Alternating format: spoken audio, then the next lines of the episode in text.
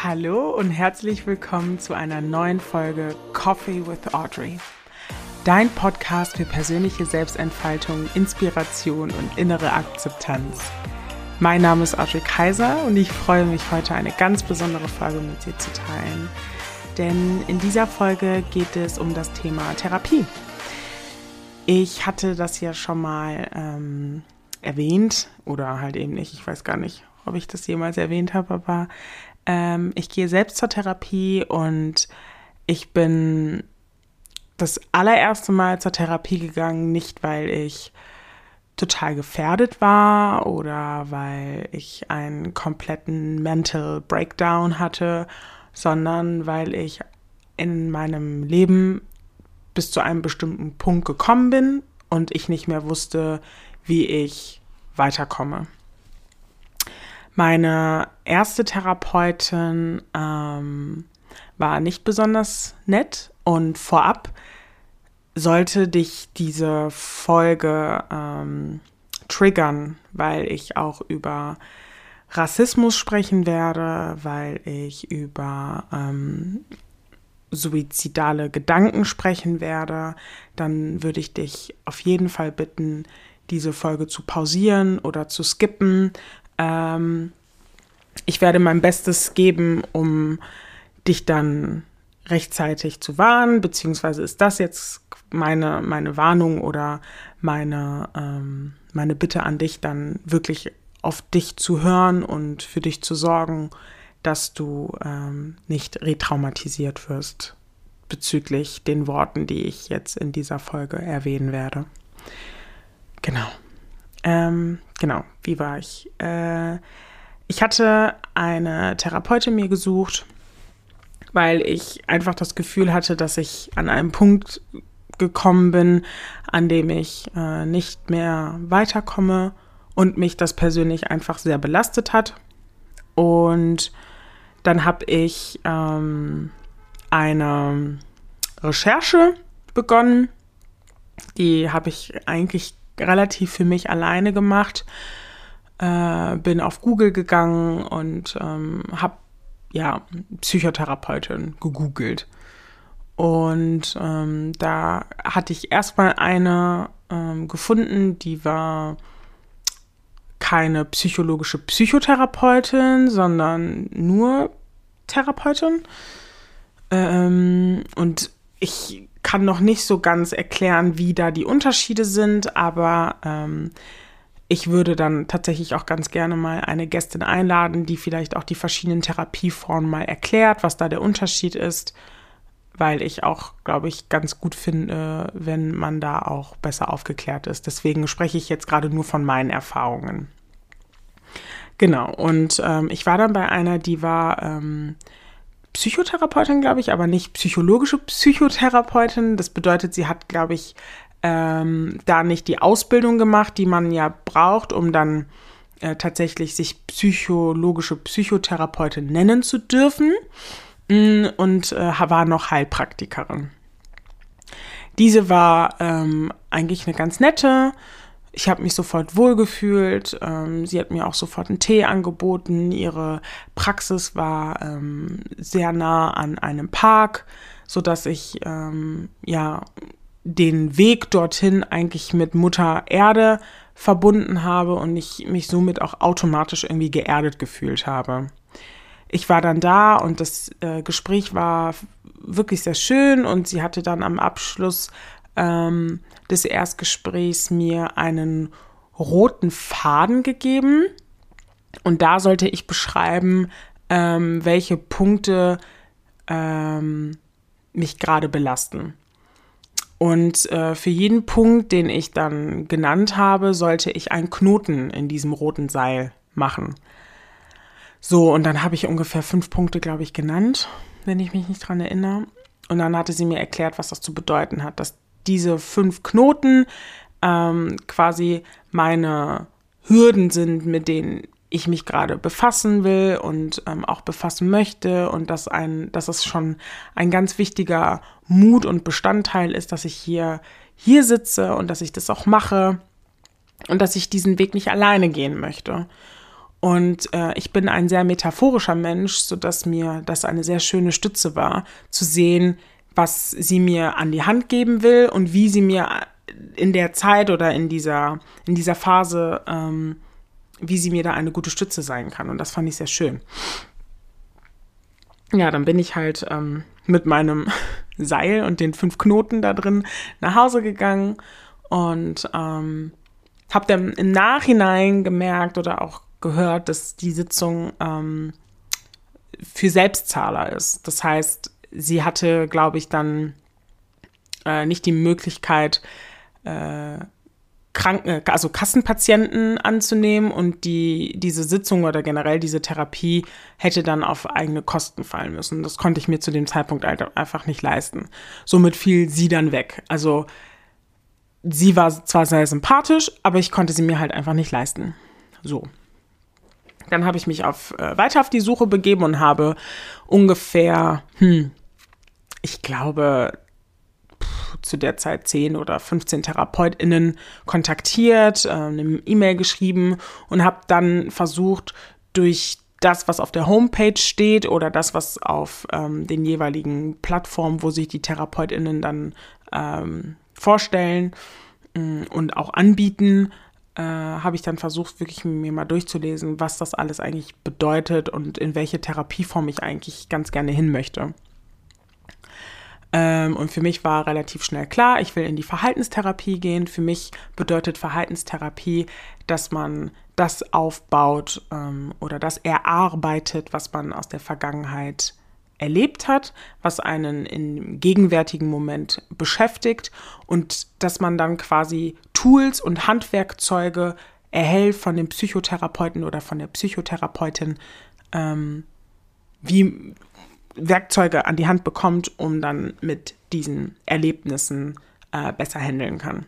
Das war für mich von Anfang an klar, äh, mein Verhalten zu analysieren, herauszufinden, woher das alles kommt und dann auch ähm, gewisse Tools an die Hand zu kriegen, um mit denen dann nach außen zu treten. So. Ähm, das war also der Plan. Das heißt, ich habe dann gesucht und habe dann eine neue Therapeutin gefunden. Die war dann auch äh, relativ nah und ähm, also ich musste nicht weit äh, fahren oder so, was auch immer ein Pluspunkt war, dadurch, dass ich natürlich dann nach den Therapiestunden ähm, schnell an Bus und Bahn gebunden sein wollte, falls ich irgendwie den Samuel oder so abholen musste. Und ähm, dann haben wir erstmal ganz normal die Biografiearbeit gemacht. Ich bin reingekommen, ähm, ich habe erstmal viel erzählt, sie hat dann auch viel erzählt.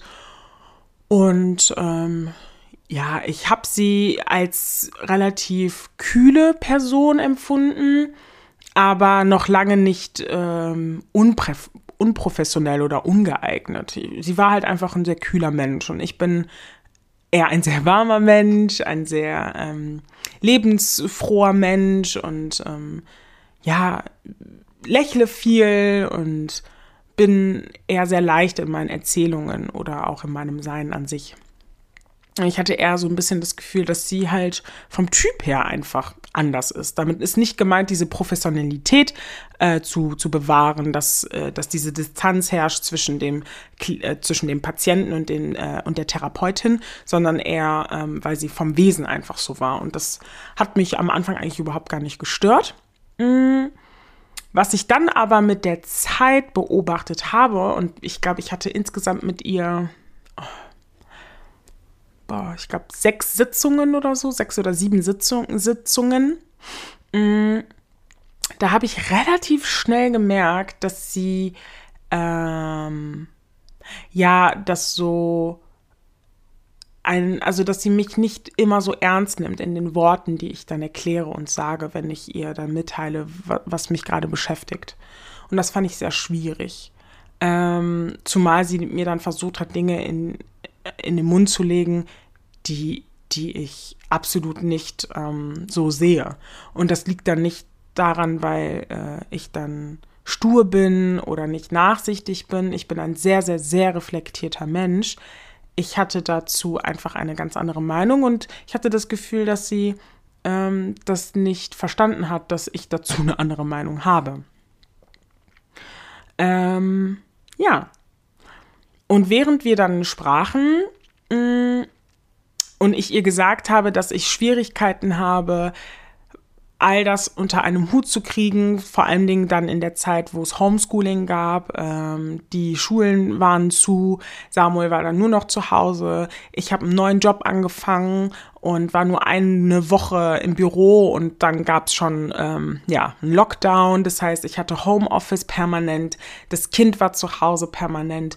Dann ähm, musste ich mich einbringen in meinem neuen Job und dann war ich nicht nur Mama, sondern ich war dann auch irgendwie ja Pädagogin ähm, und Lehrerin zugleich und es war sehr, sehr, sehr stressig. Das war sehr, sehr, sehr mühsam und äh, so, so sehr ich Therapie an sich wirklich liebe, darf man halt auch einfach nicht vergessen, wie energiezerrend das auch ist. Damit meine ich, du offenbarst dich, du machst dich komplett nackt und du ähm, sprichst über deine tiefsten Ängste, deine Verletzungen, deine traumatischen Erlebnisse. Und das kann, das ist für mich als Person ist das energetisch sehr, sehr, sehr kräftezerrend. Und dann ähm, saß ich da und sie zu dem Punkt mit dieser Homeschooling-Geschichte, wie ich das äh, besser managen kann, war sie mir da eine unfassbare große Stütze. Und ich habe ihr halt auch oft gesagt, dass ich es sehr wichtig finde, ähm, dem Samuel zu sagen, wenn er etwas gut gemacht hat. Und da war schon der erste, ich sag jetzt mal, ne, bewusst Red Flag für mich als Therapeutin. Ähm, dass sie dass sie angefangen hat zu sagen, dass ich den Samuel ja nicht immer loben müsse. Ähm, weil das nicht notwendig ist. Ohne überhaupt wirklich weiterhin ins Detail einzugehen. Und das fand ich schon dann ein bisschen schwierig. Hab mir aber meinen Teil dabei gedacht und dachte mir, nee, für mich fühlt sich das aber richtig an. Das, also deswegen sehe ich da auch keinen Grund, da aufzuhören, einem Kind äh, zu bestärken und dem Kind zu sagen, wenn er sein Zimmer gut aufgeräumt hat, ähm, dass ich das schön finde, wie, dass er, dass ich das schön finde, dass er sein Zimmer aufgeräumt hat und dass ich sehe, dass er sich Mühe gegeben hat, dass sein Zimmer äh, gut aufgeräumt ist. Vielleicht liegt es dann in der Wertung darin, was gut oder schlecht ist ich habe es zu dem Zeitpunkt ähm, nicht als schlimm empfunden. Und äh, sie hat mir lediglich als, als Antwort gegeben, dass ich das nicht machen muss, aber ist nicht weiter ins Detail gegangen. Und das fällt mir dann schwer, als, als Person, die ähm, gerne Erklärungen braucht, um dann die Dinge auch wirklich verstehen zu können, da ohne ähm, weiteres dann dort stehen gelassen zu werden. Ja, ähm, und dann sind wir weiter eingegangen auf ähm, Thema Karriere und Beruf und wie ich mich mittlerweile eingelebt habe und dass ich es irgendwie ein bisschen schwierig finde. Und dann hat sie ein Sprichwort genannt. Ähm, dieses Sprichwort hat sie verbunden mit einem Wort, was meiner Meinung nach nicht mehr gesagt werden sollte. Sie hat das ähm, M-Wort benutzt, also das M wie Martha. Ähm, und ich werde das jetzt auch nicht wiederholen, weil ich das nicht reproduzieren möchte. Ähm, aber das fand ich sehr, sehr schwierig, als sie das gesagt hat. Und dieses Sprichwort ist, äh, wenn der M seine Arbeit geleistet hat, dann kann der M auch wieder gehen. So. Und als sie das gesagt hat, war ich unfassbar schockiert, wie eine Therapeutin ähm, eine, ein Sprichwort oder sei es, sei es, ob es ein Sprichwort ist oder nicht ein Sprichwort ist, aber sowas einfach salopp von sich geben kann, ohne überhaupt mit den Folgen ähm, sich damit auseinanderzusetzen, dass das vielleicht echt scheiße rüberkommen kann, dem Patienten gegenüber, der auch sehr, also der, der auch noch, das kommt ja auch noch hinzu, der, wo, der, wo die Patientin dann auch noch eine schwarze Frau ist. Also du sagst einer schwarzen Person, ja, hat der M seine Arbeit verrichtet, kann er dann auch, kann der M dann auch wieder gehen. Ähm, und dass sie einfach überhaupt nicht drüber nachgedacht hat. Und das fand ich so schwierig. Und das hat mich dann auch noch generell von dem Gefühl, dass ich mich nicht so ganz verstanden habe von ihr. Und dann auch noch den Punkt, dass sie das erwähnt hat in der Therapiesitzung, in einem safer Space, wo man sich ja eigentlich fühlen sollte. Ähm, Das habe ich absolut nicht verstanden. Das hat mich unfassbar traurig gemacht. Ich war aber in dem Moment, war ich so perplex, dass ich gar nicht richtig, also ich, so schnell konnte ich gar nicht reagieren. So schnell konnte ich einfach nicht reagieren. Und ähm, als ich dann, also dann haben wir auch davor auch weiter gesprochen und auch danach noch weiter gesprochen, aber das war irgendwie, ich war total, also ich war super verwirrt. Und mein größter Traum war es ja, ich glaube, ich hatte das in der ersten Folge erwähnt, äh, Lehrerin zu werden. Ich weiß es gar nicht, ob ich es erwähnt habe, aber egal, ich sag's einfach jetzt nochmal. Äh, mein größter Traum war es, Lehrerin zu werden. Und ich wollte Lehrerin werden, weil ich wirklich dieses Bedürfnis habe, Leuten zu helfen, Leuten etwas beizubringen, ihnen Wissen anzueignen, zu sehen, dass sie das auch wirklich verstanden haben und mit einem guten Gefühl aus dieser Stunde rausgehen. Das war schon immer mein Traum. Ich wollte immer Deutschlehrerin werden, tatsächlich. Und ähm, hinzu kam aber auch, dass ich immer das Bedürfnis hatte, wenn ich dann Lehrerin bin, dann habe ich es auch endlich geschafft. Weil ich bin mit 16 Mutter geworden, ich habe meine Ausbildung gemacht, ich habe die Schule nachgeholt, dann habe ich ähm, noch studiert und dann kann ich auch jedem sagen und zeigen, hey, all die, die ganzen Stigma, die man über Teenie-Mütter hat, die stimmen gar nicht, weil look at me, ich bin noch der lebende Beweis, dass es auch anders geht und dass das alles gar nicht stimmt, was man immer über, über jüngere Mütter erzählt und generell über ne, Teenie-Mütter, sage ich jetzt auch wirklich bewusst. Äh, und das war immer mein größter Traum und das hatte ich ihr dann auch in der Therapiesitzung gesagt und ähm, was ich so gespürt habe, dass ich nämlich dazu tendiere, entweder auf Lehramt zu studieren oder in Richtung Psychologie zu gehen. Ähm, Hauptsache die Themen, die wirklich was mit einem sozialen Aspekt zu tun hatte, dann hatte ich immer so das Gefühl, dass sie, dass sie das relativiert, dass sie sagt, naja, aber wenn sie doch sehen, dass das jetzt nicht geklappt hat mit dem Abitur, dann ähm, studieren sie doch soziale Arbeit. Und ich so, ja, das ist natürlich auch ein guter Punkt, aber dafür reicht mein NC nicht aus. Zu dem Zeitpunkt war der NC in dem Studium Soziale Arbeit dermaßen hoch. Ähm, und immer dann, wenn ich mit neuen Vorschlägen kam, kam, hatte ich immer das Gefühl, dass sie mich bremsen will. Und es war kein Bremsen von wegen, ich sage dir die Dinge realistisch, sondern es war für mich, also es war, ist ja nur mein Gefühl. Es kann auch sein, dass sie es anders meinte, aber für mich war das immer so ein Gefühl von, sie, sie will mich bremsen und ähm, mir sagen, dass, dass das zu hohe Ziele sind, die ich habe. Und da, das, ich glaube, zu dem Zeitpunkt wollte ich das A auch gar nicht ähm, einsehen, weil ich immer der Meinung war und bin, dass ich eine sehr ehrgeizige Person bin und ich gerne Dinge umsetzen möchte und versuchen will. Aber für mich hatte ich immer so das Gefühl, in der Therapiesitzung dann, boah, irgendwie, die Frau, die versucht mir immer so ein Brett vom Kopf zu hauen. Das ähm, hat mich sehr gestört. Ich habe mich dann wirklich nicht mehr so ganz wohl gefühlt.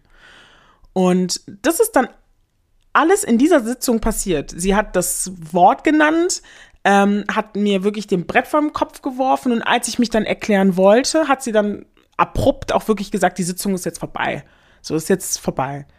Und während ich das Gefühl hatte, ich müsste mich dann auch noch rechtfertigen, warum ich ähm, das studieren will und ich noch in diesem konfusen Moment war, dass sie das verwendet hat, dieses Wort, habe ich mich so dermaßen lost gefühlt, dass ich nicht wie sonst aus einer Therapiestunde mit ihr äh, nachdenklich rausgehe und mir Gedanken mache und wirklich das so ein bisschen filter, was da passiert ist, sondern ich mir wirklich so dachte, what the fuck war das einfach gerade? Und ich, mein erster Impuls war, dass ich erstmal drauf klarkommen musste. Äh, ich habe mir das dann alles aufgeschrieben. Mh, mm, habe dann auch mit meiner Schwester darüber gesprochen und sie meinte, das geht absolut gar nicht. Sowas muss man halt der Ärztekammer melden. Und äh, habe dann auch im Nachhinein noch mit meiner mit einer anderen Freundin gesprochen. Und sie war auch fassungslos. Und dann kam der Impuls für mich, dass ich ähm, eine Story verfasst habe auf Instagram und darüber gesprochen habe und erzählt habe, dass mir gerade äh, so ein, also was Rassistisches halt widerfahren ist. Und wie vielen Leuten das dann auch passiert ist, nicht nur, also eher weniger in der Therapieform, aber sowas wie in der Arztpraxis oder ähm, ein Dialog mit dem Arzt oder so, was für äh, rassistische äh, Nebensätze dann halt einfach geflossen sind und wie, wie, ich war total erschrocken, weil ich dachte, dass das, also ich wusste, dass es schon viel rassistische Bemerkungen gibt, aber dass das so ein Ausmaß hatte, das war mir nicht bewusst. Das war mir überhaupt nicht bewusst. Ähm, zumindest, also es war mir vor allen Dingen nicht bewusst in dieser, in meiner Community, dass so viele Leute das genauso empfunden haben. Das ist, fand ich, ich fand das sehr, sehr, sehr krass. Und dann äh, gab es eine Followerin, die mir dann empfohlen hat, über ähm, eine andere Plattform TherapeutInnen zu suchen. Und dann habe ich tatsächlich meine aktuelle Therapeutin gefunden. Und sie ist, sie ist einfach ein Goldschatz. Ich kann es nicht anders sagen. Denn was ich bei dieser jetzigen Therapeutin gelernt habe, ist, wenn du selbst von Rassismus betroffen bist ähm, und vielleicht auch wegen des Themas zu einer Therapeutin gehst und dort eigentlich einen Safer Space suchst und ihn nicht bekommst, dann ist die Wahrscheinlichkeit sehr hoch, dass diese Person dann nicht nochmal sich einen Therapeuten sucht, weil das einfach ein traumatisches Erlebnis äh, hervorgerufen hat. Und das finde ich sehr, sehr, sehr, sehr, sehr ähm, scheiße. Also ich kann es nicht anders sagen, ich finde es einfach scheiße. Weil man ja eigentlich mit der Intention reingeht in eine Therapie, dass man sich sicher und geborgen fühlt und dass man ähm, sich verletzlich zeigen kann und dadurch einfach Lösungen bekommt, Hilfestellungen erhält. Und meine jetzige äh, Therapeutin hat sich halt, ist, hat sich wirklich darauf spezialisiert, ähm, auf Rassismus, also rassismuskritische oder rassismusbetroffene Personen zu helfen. Es ist nicht ihr Schwerpunkt, aber das ist definitiv ein Punkt, was bei ihr eine Rolle spielt, weil sie auch selber davon mal betroffen war und ich es sehr, sehr, sehr wichtig finde, dass wenn man ein, eine, ein Therapeut ist oder eine Therapeutin ist, dass man sich mit gewissen Themen auseinandersetzt, vor allen Dingen in einer ähm, sehr starken interkulturellen Gesellschaft. Und Köln besteht nicht aus blond und blauen Augen. Das ist einfach ein Fakt. Da muss man sich mit gesellschaftskritischen Themen befassen, da muss man sich mit äh, Ismen befassen, mit, mit Stigmata befassen. Da kann man nicht drum herum gehen. Und vor allen Dingen, wenn man dann fertig ist mit, mit seinem Studium und mit der Ausbildung zum psychologischen Psychotherapeuten, wenn man mit all dem ganzen Konzept, mit all der ganzen Lehre dann fertig ist, dann gibt es ja niemanden mehr, der auf deine Finger schaut. Gibt es ja nicht. Du bist ja dann fertig, du bist ja dann ausgebildet und dann nimmst du die Patienten auf und therapierst sie. Und gerade da ist es dermaßen wichtig, dass man immer wieder regelmäßig auf sich selbst schaut, was für Stigmata man da mitnimmt, was für Ismen man immer noch bei sich trägt und die dann nach außen projiziert. Und das war bei meiner Therapeutin, bei meiner vorherigen Therapeutin leider nicht gegeben. Sie war schon seit Jahren in diesem Beruf drin. Und sowas prägt dann einen. Also sowas hat mich dann geprägt. Aber umso glücklicher bin ich, dass ich jetzt eine Therapeutin gefunden habe, mit der es einfach nur grandios läuft. Und für mich war schon immer klar Verhaltenstherapie. Und was ich aus der jetzigen Therapie lernen kann, ist, dass ich die Ängste zum Thema, ich muss immer 100% geben, am besten noch eine Null dahinter setzen, weil das nun mal Gesetz ist, weil ich eben vielen Leuten was beweisen muss, dass ich das herausgefiltert habe, woher dieses Gefühl eigentlich kommt. Und dieses Gefühl, das möchte ich sehr gerne mit dir teilen, das kommt aus meiner Kindheit. Vieles, also ich würde sogar sagen, 90 Prozent der, der Erfahrungen, die man macht, der Glaubenssätze, die man hat, kommen aus der Kindheit. Und bei mir war das immer der Fall. Meine Mutter hat mir immer gesagt, du, vor allen Dingen du als schwarze Frau, musst immer mehr geben. Immer. Sie hat mir schon relativ früh eingetrichtert, dass es, dass es Unterschiede geben wird, dass es Unterschiede gibt und dass ich mich immer bemühen muss, immer mehr geben muss als andere. Und so ein Druck zu verspüren ist dermaßen anstrengend, weil du ständig unter Strom stehst. Du hast immer das Gefühl, du, du tust und du tust viel und es reicht nicht. Und dieses Gefühl hatte ich sowohl in der Schule als auch in der Berufsschule, ähm, dass meine Noten nie dem entsprochen haben mit den, mit meiner praktischen Leistung. Und das haben meine Lehrer auch nie verstanden. Sie haben mich immer als Einser-Schülerin gesehen, aber konnten mir das nicht geben, weil ich im Schriftlichen einfach nicht wirklich gut war. Für mich war immer so die Praxis, was mir lag. Und das hat mich fertig gemacht.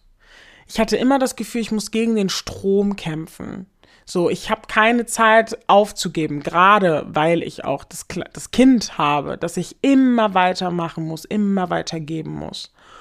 Und diese Aspekte habe ich in der Therapie tatsächlich aufgearbeitet und habe herausgefunden, okay, ähm, all die ganzen Glaubenssätze über mich selbst zum Thema, ich muss, ich muss Gas geben, ich muss, ich darf nicht aufhören, ich darf nicht stillstehen. Stillstand, bloß kein Stillstand.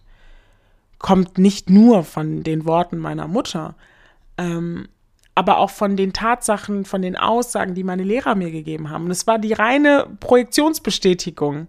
Sie wollen, aber sie können nicht. Und umso mehr ich immer dachte, okay, sie wollen, also muss ich mich mehr anstrengen, habe ich es immer auf mich bezogen, jedes Mal aufs Neue. Und das hat mich dann, ähm, wann war das? Ich glaube 2000, 2019, 2019, 2020, ähm, ja, zum absoluten Breakdown gebracht. Ich ähm, war total außer mir, weil ich nämlich nach der Ausbildung, die, ähm, wo, das war ein, eine, eine Kombi-Ausbildung, wo ich eine Ausbildung mit der ähm, Fachhochsch Fachhochschulreife, ähm, also das Fachabitur eben erlangen konnte und auch abgeschlossen habe und ich dann danach noch die allgemeine Hochschulreife machen wollte. Die ging aber neun Monate, also es war so eine Intensivschule und das war so dermaßen anstrengend, weil ähm, das das komplette Gegenteil war von der Berufsschule, wo ich herkam, in die Berufsschule, die ich jetzt gekommen bin. Und ich habe mein Bestes gegeben, wirklich. Und ich habe da richtig gemerkt, wie ich am Kämpfen war. Ich hatte schon regelrecht das ganze Wasser in meiner Lunge und war trotzdem der festen Überzeugung, dass ich nicht ertrinke. Und als ich dann alles mitgeschrieben habe, die ganzen Prüfungen, obwohl ich gesehen habe, ich bin am Ertrinken und ich wollte es mir nicht eingestehen. Ich habe gesagt, nee, du kämpfst bis zum bitteren Ende. Und ich dann tatsächlich die, die, den Abschluss nicht geschafft habe, kam mein Mental Break. Und ich habe alles in Frage gestellt. Ich habe mich in Frage gestellt. Ich habe meine Beziehung zu meinem eigenen Kind in Frage gestellt. Ich habe meine Essenz einfach in Frage gestellt. Für mich hat, hat all das gar keinen Sinn mehr ergeben. Und ich war auf richtige Sinnfindungsphase. Und mir ging es so dermaßen scheiße. Also, ich bin, wenn ich, also wenn ich darüber nachdenke, bin ich total dankbar, dass ich zum richtigen Moment meine Therapeutin gefunden habe, obwohl die, obwohl ich auch davor schon dann ne, eine Therapeutin gesucht habe, die einfach total beschissen war. Aber ähm, ich bin sehr, sehr froh darum, dass ich mir dann Hilfe extern geholt habe. Denn ich habe auch mit anderen Gedanken gespielt die Gedanken waren dann nicht, ich hole mir Hilfe, sondern ich setze dem allem einfach ein Ende. Weil ich sehr, sehr, sehr, sehr am Boden war. Und das Problem davor bei mir war, dass ich nie wirklich in der Lage dazu war, mich meinen Freundinnen zu öffnen. Und das lag nicht, weil ich keine Freundinnen hatte, sondern es lag immer daran, weil ich dachte, ich müsste das alles alleine machen ich müsste das alles alleine durchstehen. Ich müsste alleine kämpfen, alleine mich beweisen, alleine alles durchziehen. Und das war eine Phase, die ich nicht misse, aber ich glaube, sie hat mir beigebracht, dass ich sehr wohl mich öffnen kann und wenn ich Hilfe brauche, ich Freunde habe, die auch für mich da sein wollen.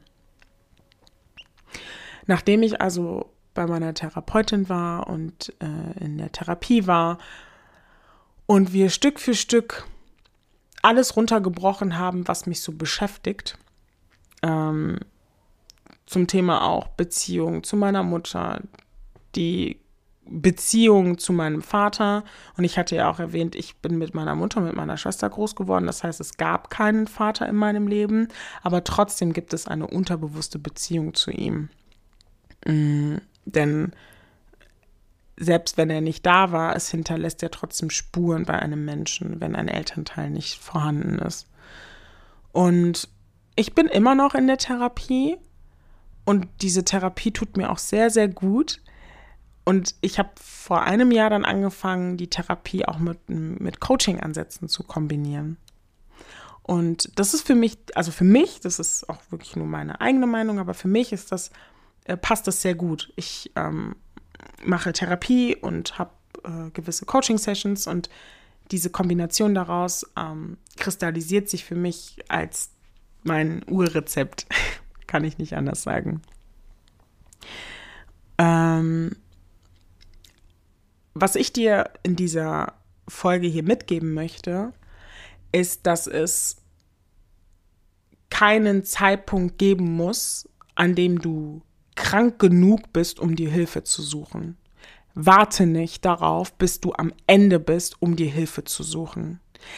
Mich kotzt es regelrecht an, wenn ich höre, wenn ich spüre, dass Leute immer noch Hemmungen haben, über mentale Gesundheit zu sprechen, weil wir immer noch in einer verschissenen Gesellschaft leben, die dir das Gefühl gibt, dass es, dass mit dir da oben nichts stimmt.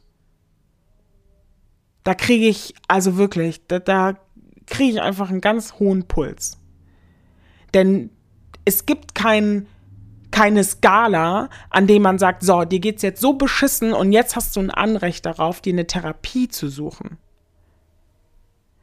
Und genauso ist es beschissen, eine Therapeutin dann zu finden, wo sich dann herausstellt, dass sie dir vielleicht doch nicht passt. Aber ich kann dir sagen, die Suche, egal ob allein ähm, oder mit einer Freundin beziehungsweise mit einem Vertrauten, mit einer vertrauten Person, lohnt sich immer. Ich habe den Weg gewählt, das alles alleine machen zu müssen und der Weg war nicht schön, aber vielleicht hast du mehr Mut als ich und hast die Möglichkeit, eine vertraute Person zu Rate zu ziehen, dass sie dir hilft, einen Therapieplatz zu suchen. Und vielleicht hast du sogar den Mut, dieser Therapeutin dann auch zu schreiben. Denn dein kostbarstes Gut ist deine mentale Gesundheit. Und wenn du nicht anfängst, für dich gut zu sorgen, dann kannst du niemand anderen dienen. Das funktioniert nicht. Dein Schmerz hat seine Daseinsberechtigung. Und genauso wie dein Schmerz eine Daseinsberechtigung hat, hat auch dein Heilungsprozess und dein Seelenfrieden eine Daseinsberechtigung. Und dafür bist du verantwortlich. Und damit meine ich nicht Leute, die, die einfach, die einfach nicht mehr können, weil sie einfach müde sind, weil sie einfach seelisch komplett ausgenockt sind, sind selber schuld. Das meine ich überhaupt gar nicht. Aber ich bin mir zu 100% sicher, dass du Leute um dich herum hast, die bereit dazu sind, dir eine Stütze zu sein, die bereit dazu sind, dir zu helfen. Und einen Therapieplatz zu suchen, kann wirklich lange dauern, kann auch anstrengend werden. Weil man einfach gucken muss, ob die Person passt. Aber auch da, nicht nach dem Erstgespräch heißt das dann, dass du dich dann entscheiden musst. Vielleicht, also es ist bestimmt auch möglich, noch ein zweites zweites Erstgespräch zu führen, um zu gucken, ob es passt. Dazu hast du ein Recht. Und wo ich geschaut habe, war zum Beispiel auf therapie.de mm, oder generell, wenn man psychologischer Psychotherapeut eingibt und dann die Stadt, in der du lebst, äh, kommen automatisch auf Google mm, Links, wo du dir am besten dann einen Therapeuten raussuchen kannst oder eine Therapeutin. Ich finde es super, super wichtig, dass man darüber spricht, offen spricht, dass man sich seinen Ängsten stellt. Und wenn es dann damit erstmal bedeutet, dass du den Computer einschaltest und dass du die ersten Buchstaben eintippst und dass du erstmal einfach nur guckst, dann ist das schon ein Schritt, den du gemacht hast. Und zwar in die Richtung, in die Richtung. Und darauf kannst du so stolz sein. Ich habe eigentlich nur Leute um mich herum, die der mentalen Gesundheit mit weit geöffneten Augen entgegenblicken, die mir den Raum schenken, über meine Erfahrungen reden zu können, die mir auch einfach nur zuhören. Und damit meine ich nicht irgendwelche Ratschläge um die Ecke geben, sondern mich auch wirklich aktiv fragen, was ich dann in dem Moment brauche. Und das ist so wertvoll. Mir fällt gerade auf, dass ich ganz gerne ähm, so eine Folge erweitern wollen würde und dazu auch ganz gerne eine Gästin einladen möchte, die nochmal die Therapieform erläutert und vielleicht auch nochmal erklärt, wo da die exakten Unterschiede sind. Falls dich das interessiert, dann würde ich mich total darüber freuen, wenn du mir auf Instagram dein Feedback gibst, was du auch zu dieser Folge auch gehalten hast, ähm, was du aus der Folge auch rausnehmen konntest. Und ich freue mich auf die nächste Folge. Das fühlt sich gerade sehr, sehr gut an. Ähm, du gute Seele. Ich danke dir, dass du mir zugehört hast, dass du dir die Zeit genommen hast, ähm, dir deine Gedanken zu machen bezüglich deiner mentalen Gesundheit, dass du dir Gedanken darüber machst, was du heilen möchtest, wo dein Schmerz liegt und wie du nach außen gehen willst, was du transformieren möchtest für dich. Denn das, was ich zum Beispiel immer meinem Sohn sage, ist, dass der allerwichtigste Mensch in seinem Leben er selbst ist. Und das bist du auch. Der allerwichtigste Mensch in deinem Leben bist du. Und es fängt damit an, dass du beginnst, für deine Werte, für deine Heilung, für deine Fürsorge zu sorgen egal wie sie aussieht. Wenn es für dich richtig anfühlt, dann ist sie auch richtig.